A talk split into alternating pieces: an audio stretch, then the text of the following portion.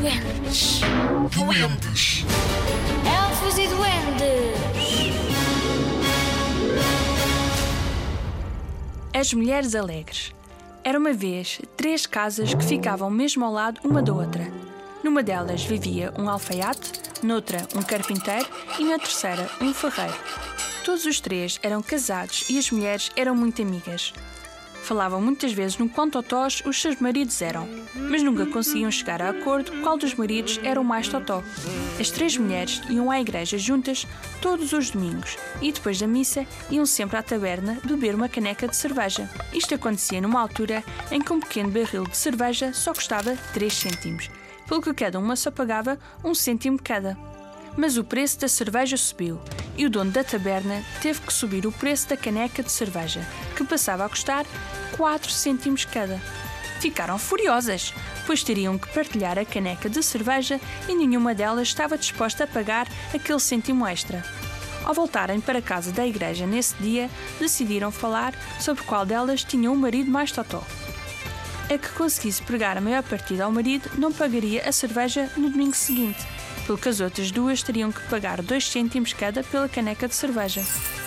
No dia seguinte, a mulher do alfaiate disse ao marido: Vêm umas raparigas hoje para me ajudarem a tratar da lã e vamos estar muito ocupadas.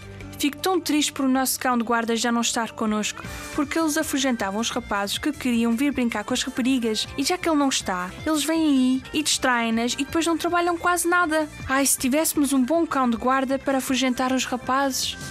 Sim, disse o homem, isso seria bom. Olha, meu querido, disse a mulher, se tu fizeres de cão de guarda, podes afugentar os rapazes e mantê-los bem longe de casa. O marido não tinha bem a certeza. Ah, sim, vais ver que vai funcionar, respondeu a mulher. Ao final da tarde, vestiu o alfaiate com um casaco de peles, atou um capuz preto e redondo à volta da sua cabeça e acorrentou-o à casota do cão. Aí ficou ele a ladrar e a rosnar a quem passasse pela casa. As amigas da mulher sabiam o que se passava e riam-se que nem umas perdidas. No dia seguinte, o carpinteiro voltou à casa do trabalho. Estava muito bem disposto, mas assim que entrou em casa, a mulher disse-lhe logo: Meu querido, por que estás tu tão contente? Tu estás doente. O carpinteiro não fazia ideia que estava doente. Ele só achava que estava com fome, por isso sentou-se à mesa e começou a jantar. A sua mulher sentou-se mesmo à frente dele, com as mãos juntas e abanar a cabeça, olhando para ele com ar ansioso. Estás a ficar pior, meu querido, disse ela. Estás muito pálido. Estás gravemente doente. Consigo ver isso na tua cara.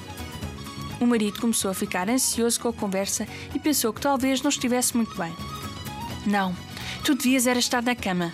Ele foi-se deitar na cama e pôs-lhe todos os edredões, todas as mantas e cobertas que tinha e deu-lhe vários medicamentos. Nunca vais recuperar, disse ela. Tenho medo que morras. Achas mesmo? disse o carpinteiro. Bem, posso acreditar em ti, sinto-me muito mal. Passado pouco tempo, ela disse de novo: Ai, chegou a tua hora, agora tenho de te fechar os olhos. E assim o fez. O carpinteiro acreditava em tudo o que a sua mulher lhe dizia, por isso também acreditava que estava morto. A mulher chamou os vizinhos para ajudarem a levar o caixão. Era um daqueles que o carpinteiro tinha construído, mas a sua mulher tinha feito uns buraquinhos para ele respirar. Fez-lhe uma cama fofinha no caixão e uma manta por cima dele. Pôs as mãos do marido em cima da sua barriga. Ele adormeceu depressa e começou a sonhar que estava no céu. Entretanto, já toda a gente sabia na vila que o carpinteiro tinha morrido e que o funeral era no dia seguinte. Agora era a vez da mulher do ferreiro. O seu marido estava a dormir profundamente no sofá, pelo que ela o pintou todo preto com carvão. Da ponta dos cabelos à ponta dos pés. Deixou-o dormir até tarde. Os vizinhos já tinham ido à casa do carpinteiro buscar o caixão e estavam a ir em direção à igreja, quando a mulher do ferreiro acordou o seu marido. Acorda! gritou ela. Ainda estás aí? Estás a dormir há muito tempo. Sabes que tens de ir ao funeral. O ferreiro estava muito confuso. Não sabia de nenhum funeral. É o nosso vizinho, o carpinteiro, explicou a mulher. O funeral dele é hoje. Já estão a meio caminho da igreja. Está bem, respondeu o ferreiro. Ajuda-me rápido a encontrar a minha roupa preta. Que disparate, disse a mulher. Já estás vestido com a tua roupa preta. Vai a correr. O ferreiro olhou-se de alto a baixo e viu que estava muito mais preto que o normal. pegou no chapéu e saiu a correr para o funeral. Já estavam perto da igreja e o ferreiro queria ajudar a levar o caixão, por isso correu o mais rápido que conseguia e gritou: Hey, esperem um pouco, deixa-me levá-lo. As pessoas olharam para trás e viram uma figura toda preta a correr na sua direção. Pensaram que era o diabo e todos desataram a fugir. O caixão caiu ao chão e abriu-se. O carpinteiro acordou e olhou à sua volta. Lembrava-se de tudo. Sabia que estava morto e que hoje era o funeral. Mas ao reconhecer o seu vizinho ferreiro, disse-lhe em voz baixa: Se eu não tivesse já morrido, ia morrer a rir de te ver assim vestido para o meu funeral.